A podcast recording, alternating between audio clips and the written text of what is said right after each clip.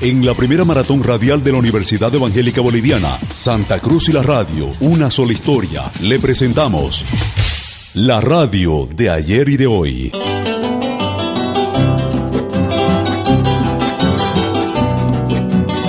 Buenas tardes, señoras y señores. Mi nombre es Efraín Cuellar. Vamos a convertir estos últimos 60 minutos en la primera maratón radial Santa Cruz y la radio Una sola historia. Esta tarde está con nosotros tres grandes radialistas. Licenciado Rubén Poma, licenciado Ignacio Vargas y la licenciada Gloria Morales. Vamos a conocer un poco más a nuestros invitados. Gloria Morales Barrero es nacida en la ciudad de Sucre, licenciada en Comunicación Social. Actualmente es docente universitaria. Está casada con Carlos Sánchez Erland, con quien tiene tres hijos. Carlos, Vanessa y Michelle. Inició el trabajo de locutora en Radio La Plata de Sucre. También trabajó en Radio Altiplano y fue fundadora de Radio Panamericana. Fue la primera mujer presentadora de noticias en televisión ha sido galardonada por la empresa publicitaria Estilo Producciones como la mejor voz de Santa Cruz. Rubén Enrique Pomar Rojas nació en la provincia Cordillera el 14 de junio de 1946 y fue bautizado en la ciudad fronteriza de Yacuiba. Trabajó desde la edad de 15 años en radios Gran Chaco y Progreso de Yacuiba, así como en varias radios de la ciudad de Santa Cruz, especialmente en Centenario y Amboró, en toda Bolivia se hizo conocer con el programa televisivo Genecherú. Ha ocupado diferentes cargos. Fue director nacional de fronteras, asesor del Instituto Indigenista Boliviano, viceministro de Cooperativas, viceministro de Educación Alternativa, ministro de Viviendas y Servicios Básicos y senador de la República. Ignacio Vargas Justiniano nació en San Ignacio de Velasco el 27 de septiembre de 1945 de profesión abogado, se ha desempeñado como periodista deportivo durante muchos años, 36 exactamente, en radio.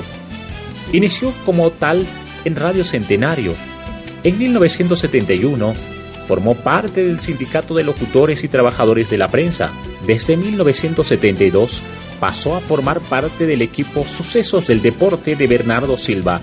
Su voz ha sido calificada como la más vendedora de América. Entonces tenemos invitados de lujo en esta última parte de la primera maratón de radio de la Universidad Evangélica Boliviana. Licenciada Morales, vamos a empezar hablando de la radio de ayer. ¿Cómo fueron los inicios de usted en la radio? Mire, es eh, no solamente anecdótico, ahora ya parecería una broma o un chiste como empezábamos antes. Todos éramos autodidactas no había una carrera de comunicación social o no había siquiera ni siquiera se había pensado en una carrera de comunicación audiovisual. Lo hacíamos con el instinto o el deseo de hacer radio. Teatro, radio, eh, se hermanaban un poco. Y en mi caso, la declamación, el teatro me llevaron a la radio. Empecé cuando era estudiante. Eh, para mí era un gran logro decir que ganaba un sueldo si estaba recién en colegio y más aún en, Sucre, que es una ciudad tan pequeña, donde la gente no trabajaba sino cuando ya era profesional. Y este poco a poco le fui agarrando el gusto al micrófono, a la consola, a aprender a manejar todos los aparatos sola y, eh, y de ahí ya me encaminé directamente hacia la radio ya definitivamente hasta espero el último día de mi vida licenciado Rubén. También coméntenos un poquito acerca de sus inicios en, radio. Bueno, naturalmente que cuando iba a la escuela se reían cuando yo saludaba o entraba porque me decían trueno. Entonces, entre los 14 a 15 años me hicieron ya locutor porque me pusieron en Radio Chaco a hacer locución. Y de ahí comencé y luego ya me vine a, Santa Camiri, Santa Cruz, y estuve trabajando en radio y finalmente me decidí a pasar a la televisión. Naturalmente que la radio es el primer amor que hemos tenido en lo que se refiere a comunicación. Al principio es la novedad. Después, posiblemente el que le digan, oye, te he escuchado. Y después recién llega el compromiso. Saber que la radio es algo más que un instrumento para difundir música, sino para difundir pensamientos, principios, al mismo tiempo que se divierte, entretiene y educa. Bien, eso es muy importante. También vamos a pedir al licenciado Ignacio Vargas que nos pueda comentar sus inicios en la radio. Muy bien, este, gracias Efraín. Yo este, les puedo decir de que accidentalmente llegué a la radio. Venía yo de dejar el Colegio Militar de Aviación por voluntad de mi madre, su última voluntad. Y bueno, me quedé en la casa, ya era bachiller. Y un día, eh, como era, vivía próximo a la radio Centenario, y voy y me ofrezco mi servicio y le digo, señor, le digo este, al propietario, quiero trabajar en su radio. Y mira, él me dice, no, me dice usted, no, no, me dice. Claro, él sabía que yo era bachiller, que seguramente mi pretensión de sueldo era, era un poquito elevado, que había sido cadete del colegio militar, etcétera, etcétera.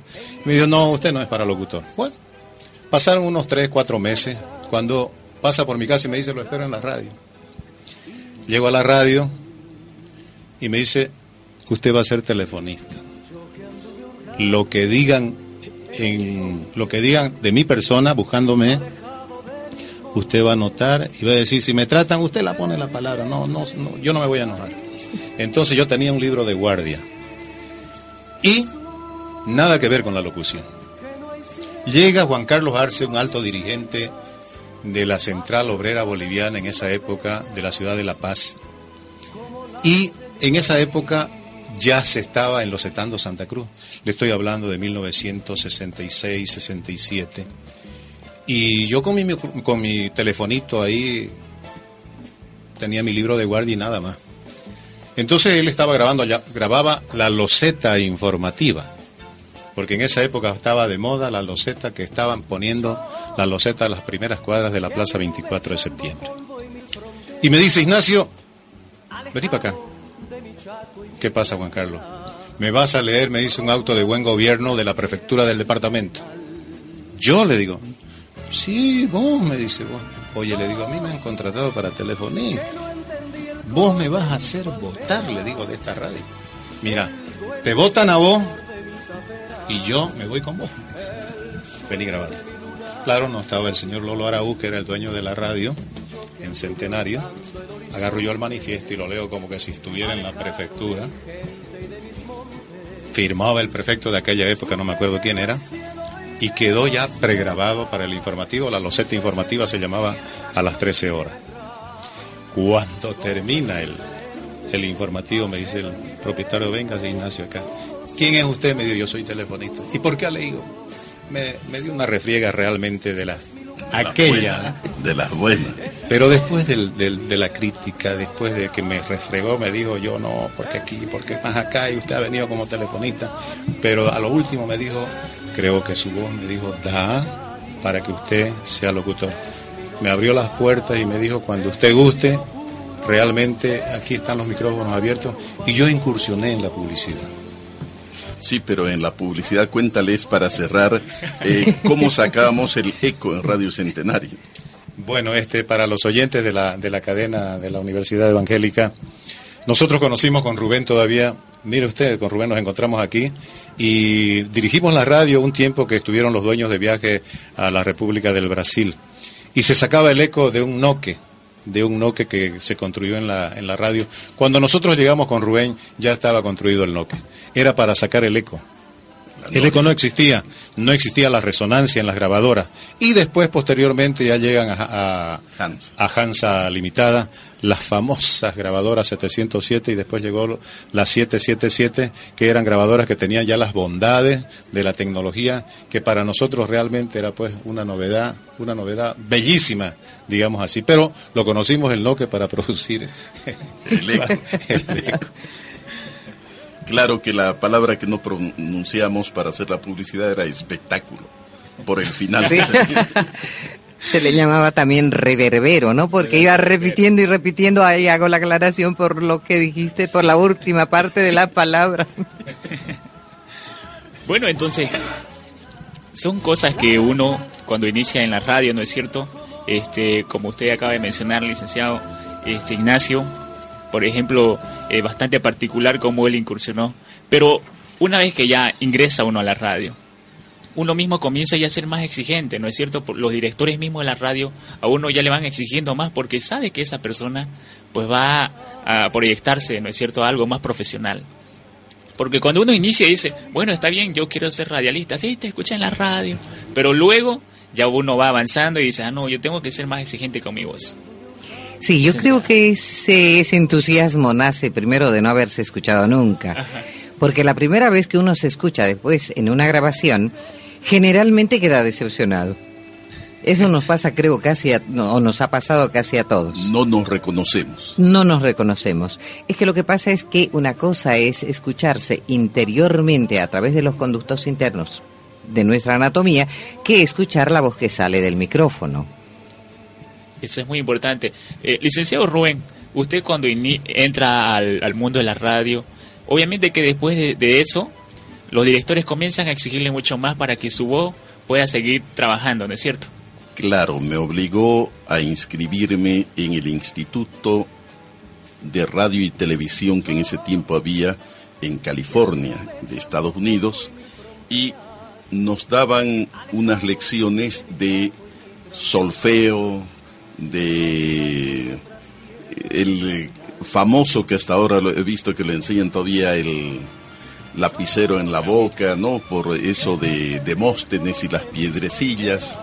Es decir, comienzo a estudiar, pero hay un problema cuando uno estudia en esa época. Ya uno pretende mayor salario porque hay que pagar los cursos, hay un costo. Y los propietarios en muchos casos no están dispuestos a pagar más. Entonces le, le agradecen sus servicios y toman otra persona que no tenga la calidad necesaria o lo que usted ha aprendido para este, cambiarlo. ¿no? no pasó en mi caso. Con Lolo Araúz lo conoce Chongo. Eh, era una persona muy especial, pero era dinámica y emprendedora y era motivadora. Usted le podía dar una zarandeada fuerte pero después las cosas mejoraban y le dejaba siempre impulsada a las personas. Eso es, bien, eso, es lo, eso es lo más importante, ¿no es cierto? Que lo motivan a uno a seguir trabajando más en, en cuestión de la voz. Licenciado Ignacio, me imagino que desde aquella vez que usted ha empezado, que nos comentaba hace un momento nada más, también comenzó a preocuparse y también a exigirse para seguir como radialista, ¿no es cierto? Sí, porque nosotros, al menos mi persona, no tuvo una escuela. Sin embargo, tenía el pequeño fogueo, digamos así, de hablar en público con la con los compañeros del colegio. Eh, mi persona fue secretario general del centro interno de su colegio. Entonces ahí empecé yo a darme cuenta de que me agradaba hablar. Me agradaba hablar y realmente este, cuando yo le dije y fui, me, me, ofrecí como barredor a la radio, este, entonces eh, me di cuenta de que eso era lo que me agradaba a mí. Y mire, se me dio porque al fin y al cabo me llamaron. Sin embargo, el rubro que yo agarré realmente era este, muy importante, como lo digo en el libro de, de Huguito Salvatierra, donde hablo yo de la dicción, ¿no? que es la manera de hablar o escribir de una manera peculiar, dice el concepto, pero también es la forma de expresarse. Entonces, cuando nosotros hablamos como locutores, no nos damos cuenta de la adicción, pero si nosotros, nosotros recurrimos a la grabación, nos damos cuenta que realmente de todas las palabritas que nos han puesto, vamos, nos vamos comiendo varias, varias letritas. Y la acentuación. La acentuación, en fin, hay una serie de elementos que, que proyectan, digamos, la adicción. En ese sentido, yo agarré la, la, publicidad. ¿Y por qué le digo que agarré la publicidad? Porque cuando este, nosotros, yo estaba bien encaminado, especialmente con la publicidad en la Radio Centenario, viene un golpe de Estado, el 1971, no hay por qué repetirlo de por quién, sino sencillamente este, nos esparció a todos con Rubén nos escondimos, no decimos dónde porque de repente nos buscan ahí. Nos escondimos con Rubén el 71 y cambió realmente mi proyección como radialista y fui a llegar, fui a dar al programa de don Bernardo Silva Serrano a Sucesos del Deporte. Entonces, ahí yo me di cuenta de que realmente lo que digo en el libro de Hugo, la dicción es muy, era muy importante para mí. Pero es un elemento, parte, parte pequeña de lo que significa la locución. Entonces yo me doy cuenta de que en la publicidad que yo leo en el estadio, tengo que tener la dicción y tengo que tener la velocidad al relato de mi director. Entonces, en ese sentido, yo hablo de la adicción, digamos, en el libro, porque realmente ese fue un, problema de que me preocupó, pero sin embargo lo superé, porque usted no se da cuenta, Efraín, cuando, cuando usted no ha grabado su voz. Pero cuando, cuando la graba, realmente sabe si está con la adicción, si está vocalizando las palabras y si realmente puede vender publicidad. Entonces, en ese sentido, yo, este, que no tenía ninguna escuela, me di cuenta de que realmente la grabación para uno es muy importante para poder seguir al menos el rubro que yo escogí, que fueron 36 años.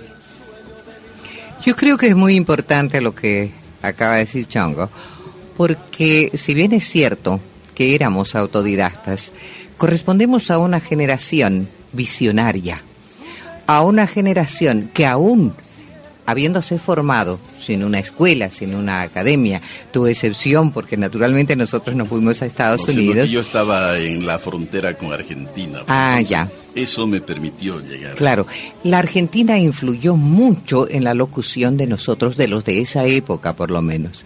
Y decía de que este, fuimos privilegiados en cierta forma porque tuvimos la tremenda motivación de aprender aquello que no venía ni siquiera en un texto de aprendizaje, menos aún en una práctica que hubiera podido hacernos alguien. Ni siquiera el director de radio se sentía capacitado para decir, usted este, necesita tomar estas clases de retórica de la voz. Ahora cualquier alumno puede tomar un texto de retórica de la voz, la parte expresiva, la parte específica, y aunque le cueste mucho, con un poco de ayuda sabrá cómo necesita hacer pausas cortas, pausas largas, pausas intencionadas, énfasis, como decía él cuando hace publicidad, énfasis de determinadas palabras. Y eh, voy a contarles una anécdota acá que me parece graciosa. Yo siempre les digo a mis alumnos que cuando alguien nos dice miren la cámara fotográfica, automáticamente sonreímos y colocamos, nos colocamos en pose. Quien empezó a trabajar en micrófono, automáticamente comienza a cuidar su voz, habla directamente, pero con una dicción propia del micrófono. Y no me refiero con esto a que se vaya a pensar de que eh, porque una persona por buena dicción tenga que decir las cosas como son, que tengan que decir se le está quitando su identidad, porque las está haciendo hablar como a collas. No, sino simplemente que este, la correcta dicción dice el lenguaje español ahora que tenemos diferentes lenguajes en diferentes momentos, de acuerdo a la intimidad, a la relación que tenemos con las personas. Pero un lenguaje profesional, tienes toda la razón del mundo, lo primero que tiene que cuidar es su dicción, la entonación, la calidad del mensaje, porque somos vendedores nosotros. Vendemos, no vendemos nuestra voz como, como conciencia, pero vendemos a través de nuestra voz, somos tremendos vendedores. Entonces tenemos que aprender a vender a través de la, voz, de la voz. Tener el arte de saber en qué momento vamos a utilizar una voz que este, informe, cuándo debe apasionar, cuándo debe tranquilizar o cuando simplemente debe hacer un comentario frío o un informativo que dé valor real a, todo lo que va a decir sin necesidad de emitir un mensaje entre líneas. Entonces, sí creo que somos de esa generación privilegiada. Claro. Además, eh, hablar con silencio posiblemente sea uno de los elementos más difíciles de aprender. Hablar con el silencio. El dar énfasis en vez de gritar a veces con ese silencio previo.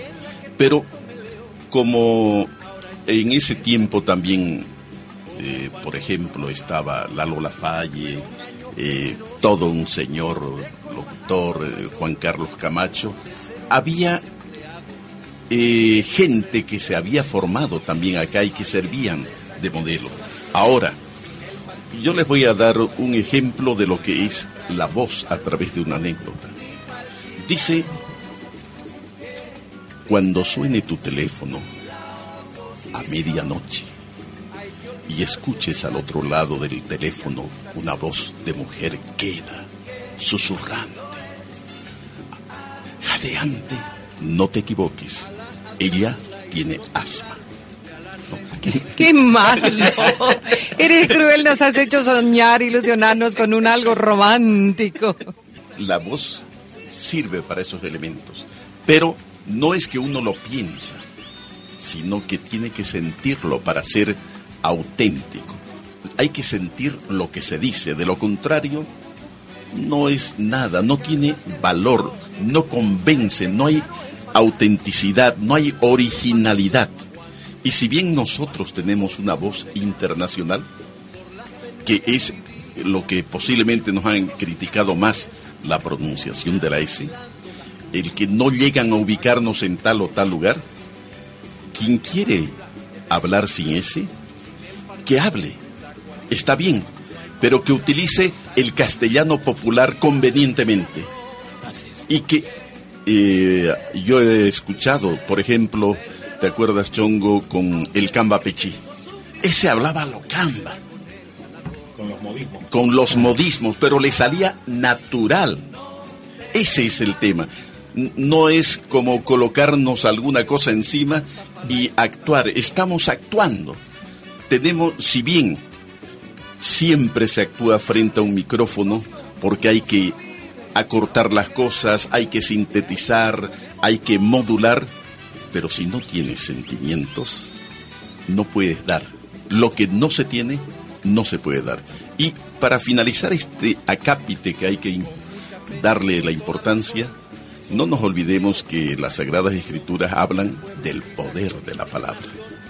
Y ahí dice de la profecía, la palabra es la profecía, cuídate como hablas. Y ahora, nosotros, a través de lo que los años hemos vendido, hemos hecho publicidad, hemos leído informativo, hemos hecho auditorio, porque hemos hecho de todo en ese tiempo, tenemos que entender que tenemos que respetar el micrófono, la audiencia. Hay diferentes maneras de respetar, cada uno tiene su estilo, pero en ese tiempo nuestro respeto era no decir, por ejemplo, es cuestión de estilo, de época, de generación. Nosotros nunca decíamos tú a una persona con la que entrevistamos, por más que la conociéramos, por más que sea nuestro amigo, el usted. Eh, entonces, si nos damos cuenta, tenemos que rescatar de esa época un mayor respeto que no quiere decir falta de naturalidad. Ahora se dice vos, se dice tú, magnífico, adelante pero esas eran las características que nos correspondió a esa época y llegamos hasta ahora con ese respeto. Y cuando digo respeto al micrófono, no solamente está en decirle usted a la otra persona, sino en los contenidos y mensajes que estamos enviando, que es importante. No largar una serie de cosas y no estoy diciendo malas o buenas palabras. Por ejemplo, el tema de Carlos Valverde, tiene su propio estilo y no estamos criticando eso, pero hay que tener la valentía de tener ese estilo, ¿verdad? Nosotros nos hemos formado posiblemente en otra escuela, de otra generación, y somos como somos. Lo importante es preguntarse cuando uno está escuchando, ¿es auténtico? ¿Es original? ¿O a quién está imitando? ¿Es creíble? es muy, muy importante. Eso es muy importante este, ¿Por qué? Porque aparte, lo que decía el, licenciado Rubén, de ser original, a la persona cuando es original, ¿no es cierto? Donde sea se lo conoce de la voz, o sea, no hace falta fingir. Pero ahora vamos a ver este, en esta segunda fase, hoy en día, ¿no es cierto? Lo que sucede en las radios, ¿no? Este, como aquella esencia de, de locución de una que se hacía de una manera bastante eh, tal vez a uno mismo se exigía bastante para poder mejorar y todo ello, pero que hoy en día este, cualquier persona agarra un micrófono y habla y habla lo que piensa o lo que, o sea, no, no se interesa mucho en su público, las personas que lo están escuchando. ¿Qué podemos decir, licenciada? acerca de eso. Mire, creo yo que nuestro público objetivo es en última instancia el objetivo de nuestro trabajo. Y siendo así, tomando en cuenta que la radio es información naturalmente, diversión ante todo y sobre todo, pero que es formación, tenemos que este, saber que nuestras palabras causan tal impacto que quien nos escucha o las va a repetir o obligadamente va a decir sí es cierto, lo dijo fulano o lo dijo sutano, lo dijo en la radio o lo dijo en la televisión. Somos comunicadores, comunicadores de la palabra pero para eso primero hay que ser, hay que aprender a ser comunicadores de la verdad, comunicadores de valores. Incluso cuando estamos informando, saber que tenemos que formar, pero no formar con un estilo político, con una adhesión a unos o con la agresividad hacia otros, sino ayudando a formar un criterio propio. Decirles la verdad aunque duela, respetando este el horario en el que se va a hablar también. Y eh, respetando las palabras con las que nos vamos a dirigir al público. Yo soy, este, yo soy muy respetuosa de todos porque cada uno tiene su público objetivo, pero creo que el respeto es una de las de los primeros pasos que tiene que aprender un locutor. Los muchachos jóvenes que creen que es muy fácil hablar al micrófono, claro que es fácil. Lo difícil es saber hablar y saber bien tener un objetivo, qué es lo que quiero, qué es lo que voy a decir, qué voy a hacer entender, qué voy a hacer comprender, cómo me van a interpretar o cuál va a ser el resultado de lo que yo diga. Eh, Gloria decía una gran verdad al comienzo de que nosotros somos este, vendedores no solamente de una publicidad, sino ni de un pensamiento, sino también de informaciones, porque al fin y al cabo, si miramos el aspecto comercial, todo tiene su auspicio, ¿no? Pero hay una gran preocupación, por lo menos en mi persona, y me imagino que lo siente también Gloria y lo siente Rubén, de que se ha copiado mucho del extranjero. ¿No es verdad? Ahora, para los locutores que, que están desempeñando en esta época su trabajo, para ellos todo es súper. Súper es la hamburguesa, súper es el pantalón, súper es el, el shampoo, súper es el cinturón. Señor, el vehículo no es súper, es un vehículo que tiene alta tecnología. La hamburguesa está bien preparada porque tiene buenos ingredientes, pero hay que buscarle otra palabra, no que todo es súper. Claro, eso se debe, Gloria y Rubén, a que no tenemos nosotros ya, digamos así, ni siquiera talleres. No hay talleres ahora, no hay encuentros, no hay, antes por lo menos había asbora para, para auspiciar, digamos así, el día del radialista, criticarnos, por lo menos en un aspecto muy superficial. Entonces, con eso que yo, estoy, yo acabo de hablar, de decir, se va perdiendo la identidad de la locución. ¿Y dónde vamos caminando? Vamos caminando a la globalización. Pero lamentablemente en la globalización nosotros somos un país receptor y la comunicación no está fuera de la globalización. Entonces, la identidad de los locutores, que hay una cincuentena de, emisoras en frecuencia modulada, realmente se ha perdido. Se ha perdido la identidad, por lo menos del país. Porque cada región tiene su identidad, tiene su locución, tiene su, su manera de expresarse. Y ya, ya no, ya ahorita ya no me preocupa, por ejemplo, la adicción, sino me preocupa la globalización donde hemos incursionado, donde estamos inmersos. Ahora, ¿Cómo podríamos recuperar realmente? Porque yo digo esto, esto, critico, pero ¿qué solución puede haber?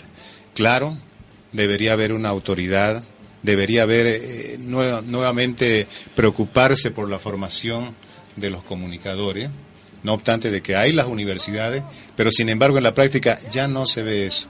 Pareciera que los comunicadores que se han formado académicamente o técnicamente no están llegando a los medios de comunicación social, sino sencillamente ha de ser el sobrino, ha de ser el, hermano o ha de ser el tío del dueño del, del medio de comunicación, porque realmente yo no sé, Gloria, yo no sé cómo la gente paga una publicidad, al menos cuando usted escucha en la mañana.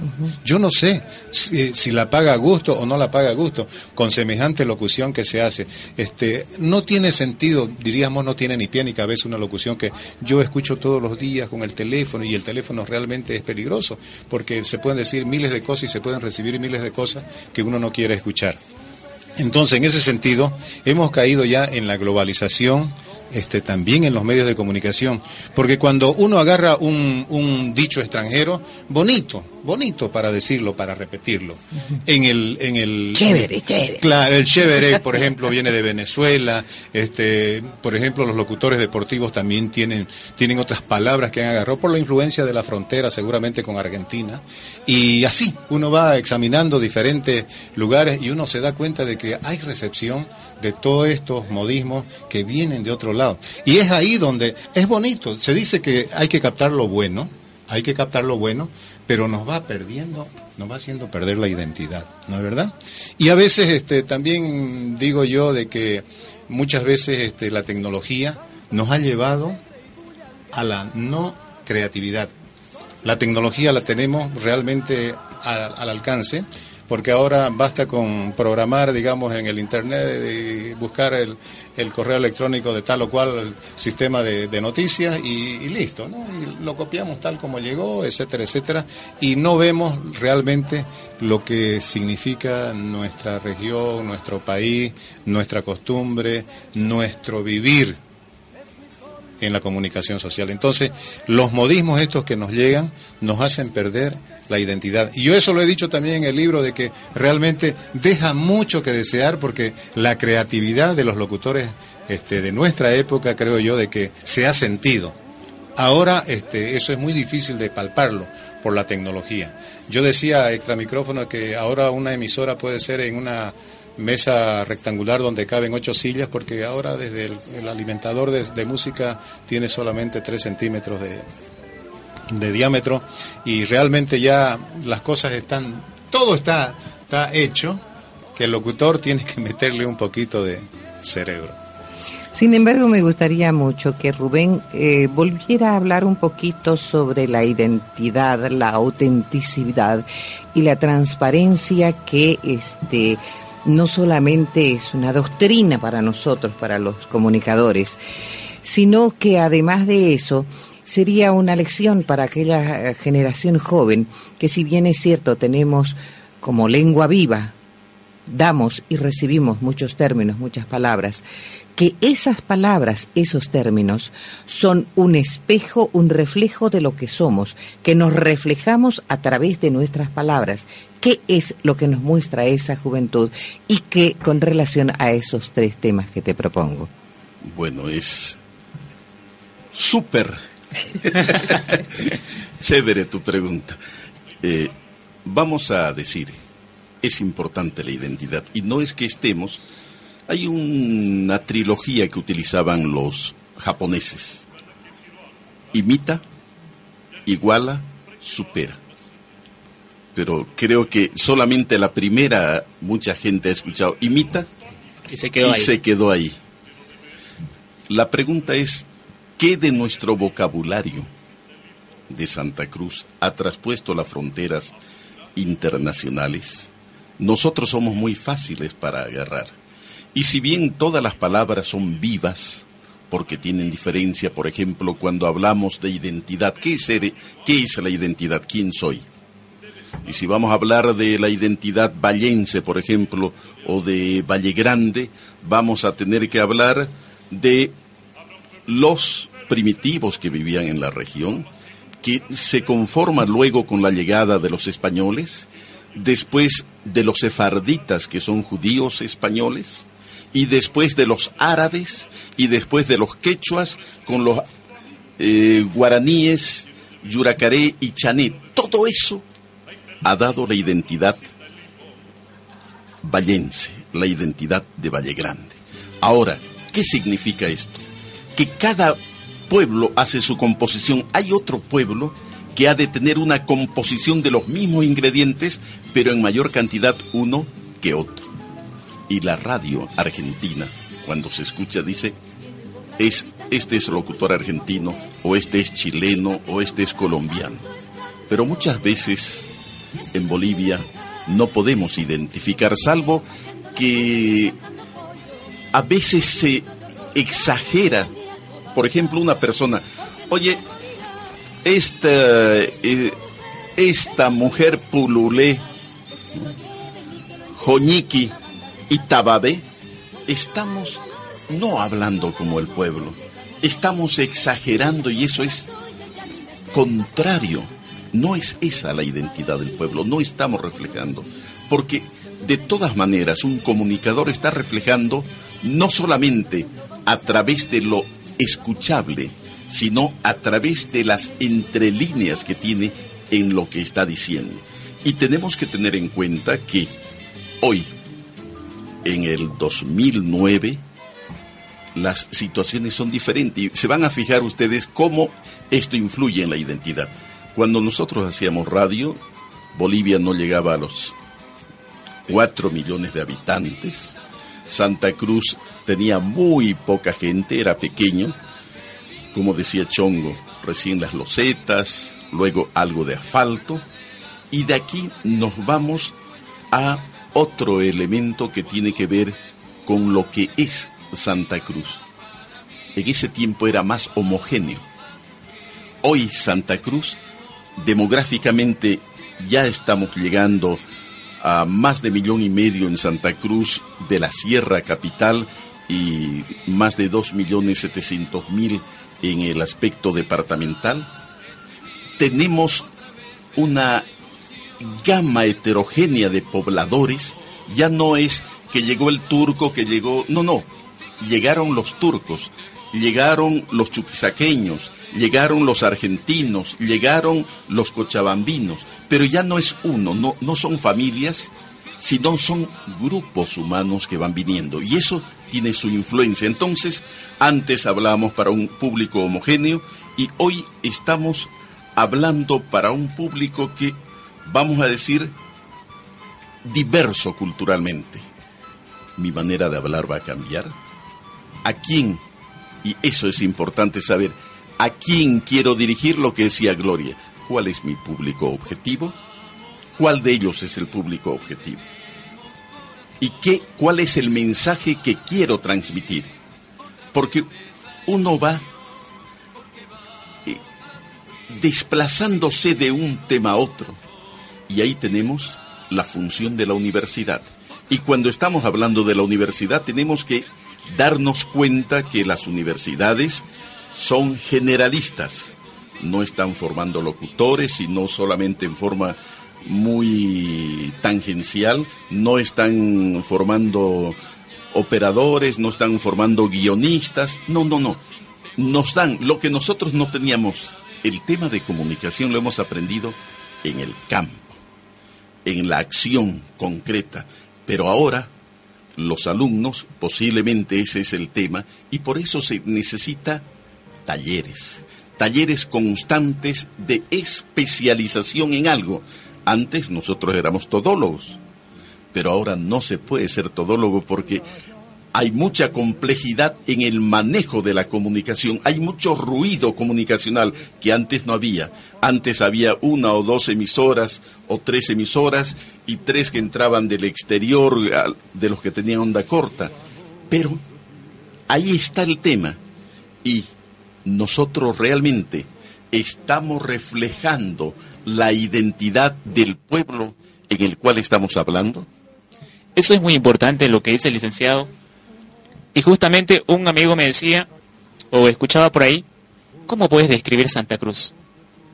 ¿No es cierto? Y, uno, y, justamente mencionaban, Santa Cruz es el resumen de Bolivia, porque en Santa Cruz vivimos pandinos, venianos, chuquisaqueños, orureños, y también, ¿no es cierto?, como mencionaba, personas que han emigrado de otros países. Y eso es algo muy importante, ¿no? Pero vamos a seguir, vamos a seguir avanzando y vamos a ver ahora también algo que es muy importante y también mencionó el licenciado Rubén acerca de la, de la identidad, ¿no es cierto? De cada región, de cada provincia.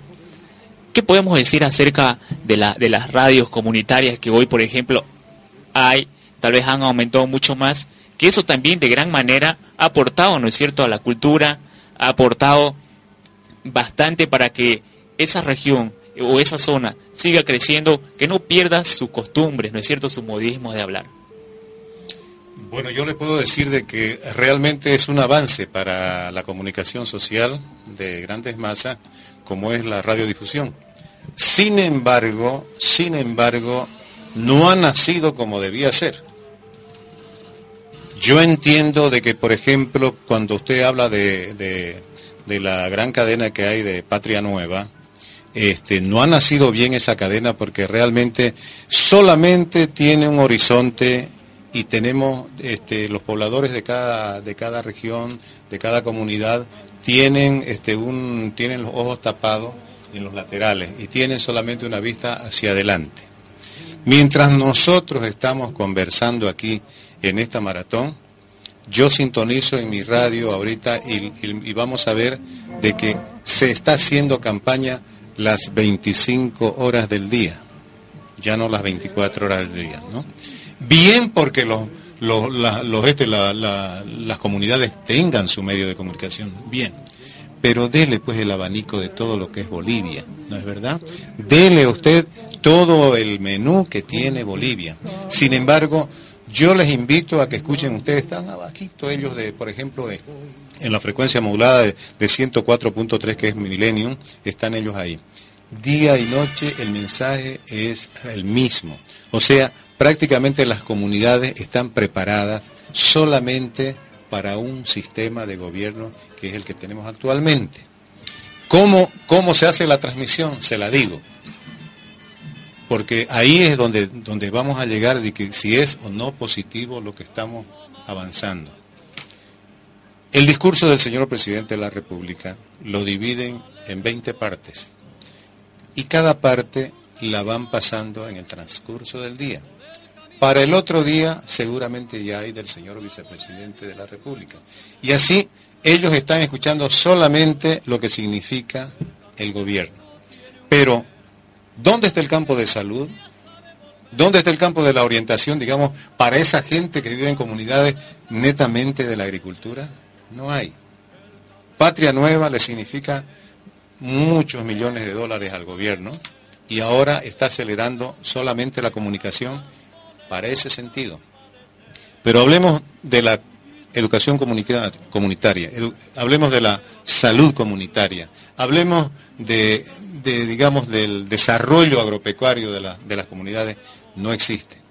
Ha sido un avance, pero en ese sentido, que yo le digo, un avance para tener la red, pero no para el contenido de la, de la red de esta patria nueva, que bien que lo haya tocado, porque realmente yo le digo, de que nuestra juventud que anda en una avenida o que anda este, esperando cantar en el karaoke en la noche, no sabe que existe eso.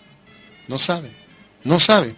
Y realmente estamos mal comunicados, mal comunicados, seguramente alguien en la comunidad ahí ha de decir, este, nosotros realmente tenemos esto, pero no nos sirve de nada porque no, no, no nos alcanza para, para lo que realmente debería ser creado como la comunicación ya la tenemos este, en los rincones más alejados de la patria, pero solamente con un rubro que significa gobierno. Bueno, si me permite, eh, las radios comunitarias en su origen, en su objetivo, deben practicar lo que Ramiro Beltrán ya ha escrito bastante, es un comunicólogo muy importante de Bolivia, que es comunicación para el desarrollo. Exacto. ¿No es cierto? Ahora, de que hay gente que instrumentaliza estos espacios del pueblo, naturalmente que lo hay. Pero la radio comunitaria debe ser una democratización de la comunicación. Por ejemplo, últimamente he estado trabajando con 20 comunidades guaraníes sobre esto de la comunicación. Y me enfrenté al siguiente tema. Es que ellos, ¿cuál va a ser su público? Entonces cogimos dos públicos. Uno es la población blanca, que debe escuchar quiénes son y que ellos, no por intermediarios, sino ellos directamente hagan conocer quiénes son, pero al mismo tiempo otra comunicación, un segundo rubro de esa comunicación es de los propios comunarios en su lengua hacia sus comunidades para mejorar sus niveles de vida. Ese es el planteamiento básico de lo que es comunicación para el desarrollo. Comunicación que no mejora, comunicación que no libera, comunicación que no permite la libre discusión de las ideas y el mejoramiento de vida de la comunidad, no es radio comunitaria. Pueden ponerle cualquier otro título, no, toda radio es comunitaria. Entonces, es como decir, eh, por ejemplo, el locutor, yo estudié locución y decir durante, hace 15 años ya que he estudiado comunicación, pero nunca agarré un micrófono. Yo no soy locutor porque no estoy ejerciendo. Y el señor fulano que está ejerciendo, ese es un locutor. Eso es lo que se refiere a radio comunitaria. Si no refleja la problemática de su comunidad, si no refleja soluciones y debate interno libre en su comunidad para mejorar su vida, ya no. Así es. Eso es muy importante lo que acaba de mencionar, pero ya estamos llegando a la parte final del sector. Vamos a, vamos a pedir a la licenciada Gloria, también al licenciado Rubén, ya en las partes finales, de manera breve y concisa, qué nos espera de aquí en adelante a todos los que amamos esta esta carrera, ¿no es cierto?, que hemos estudiado, y qué desafío nos espera, y qué podemos decirle a aquellas personas que tal vez este, quieren estudiar comunicación, ¿qué le decimos, licenciada Gloria? En primer lugar, fuerza, mucha energía. Y recuerden que la carrera de locución no es obligadamente la más grata en cuanto a la retribución económica, por ejemplo. Es sí la más grata en cuanto a la retribución interior de ser uno mismo, de dar lo mejor de sí y de cosechar una buena formación y de sembrar valores. Tengamos en cuenta que nuestra palabra es un arma de doble filo. Sopo decía que eh, la lengua es el plato más delicioso del mundo, porque con la lengua bendices, con la lengua alabas, con la lengua perdonas. Sin embargo, la lengua es al mismo tiempo lo peor del, del mundo, porque con ella maldices, odias, gritas y calumnias y mandas a alguien a la muerte, que esa lengua sepamos manejarla con la orientación divina en favor de los demás, con la conciencia tranquila y con la voz siempre clara y transparente para no tener remordimientos. Licenciado Rubén. Bueno, como decía Gloria, la lengua es el órgano pequeño que tenemos, pero que domina nuestra vida, porque profetizamos lo que va a suceder. Te lo dije, dice, pero es que lo viene repitiendo hasta que hace que la cosa suceda. Y generalmente nosotros tenemos una actitud negativa. Entonces, nuestras palabras, eh, muchas veces aquí en el micrófono, solamente una crítica negativa y no hacemos una crítica de los valores. Es en este sentido que voy a acompañar a Gloria, necesitamos primero compromiso y compromiso no es hablar de política, no es hablar de cultura. Compromiso es qué dones te ha dado Dios para desarrollar.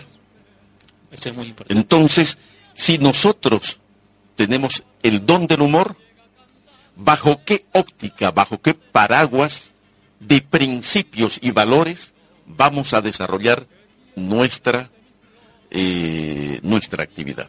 Con esto, decirles todo es posible cuando tenemos la idea clara, pero cuando tenemos un principio, un objetivo de vida, un principio de vida, porque moverse por moverse no nos lleva a ninguna parte, de repente está, andamos perdidos, tenemos que tener un principio y en base a eso todo será posible. Nuestra juventud tiene una segunda, tercera oportunidad.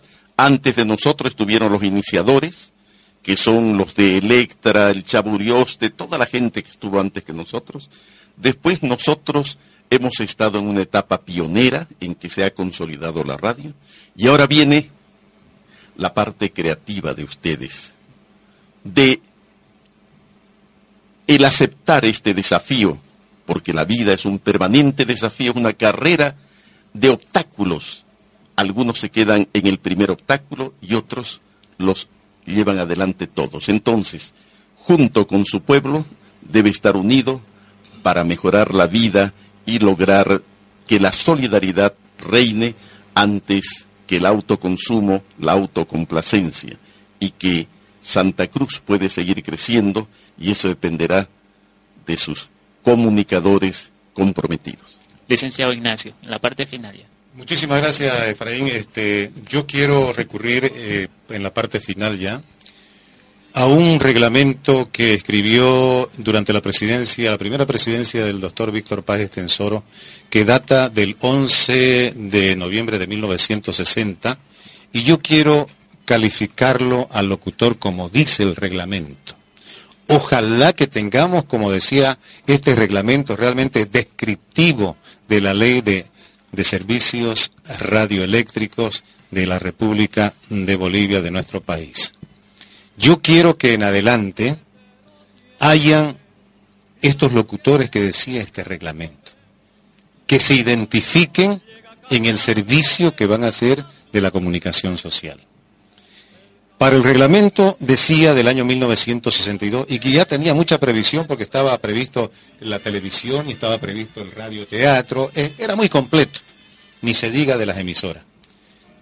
Que en adelante tengamos locutores comerciales, que tengamos narradores, que tengamos locutores de informativos, relatores deportivos, comentaristas deportivos y animadores, que es un papel muy hermoso para cuando uno está frente al micrófono. Este trabajo seguramente ha de estar en manos de ustedes, está en buenas manos. Entiendo yo de que hay varias promociones ya que han habido de la Universidad Evangélica y eso nos enaltece, nos, realmente nos sentimos orgullosos de que una emisora haga esta clase, digamos así, de, de maratón, porque realmente es aquí donde se ha encontrado un universo, una generación de comunicadores. ¿Y qué me queda decirle a los comunicadores que están, por ejemplo, Efraín será promoción 2009, ¿verdad? 2010. Bueno, está en el umbral. Jamás Efraín se quede con lo que le dio su alma mater, la casa universitaria donde usted nació y donde usted creció. No se quede con los libros cerrados. Siempre usted aprenda, todos los días aprendemos. La vida es dinámica. Entonces, un comunicador que ahora tiene la globalización tiene que estar siempre con la información al día. No se quede con lo que aprendió que se quedará rezagado. La vida ahora es una competencia sumamente temeraria. Es una, una, una carrera, no sabemos dónde vamos a llegar, pero no tenemos que quedarnos con lo que aprendimos. Nosotros nos formamos, decía Gloria, yo no me formé en la universidad, ya les dije cómo llegué a la radio. Sin embargo, no, nos quedamos, este, no nos quedamos rezagados, pero sí abarcamos una época, la cumplimos, pero sin embargo nos damos cuenta ahora de que la competencia aumenta. Por lo tanto, Efraín, no se queden ustedes con lo que han aprendido, sino cada vez investiguen, cada vez estén al tanto de lo que significa la comunicación y bueno, se hará de esa manera una buena comunicación. Bueno, muchísimas gracias a la licenciada Gloria Morales, al licenciado Rubén Poma y también al licenciado Ignacio Vargas que nos han estado acompañando en este sector de la radio de ayer y hoy.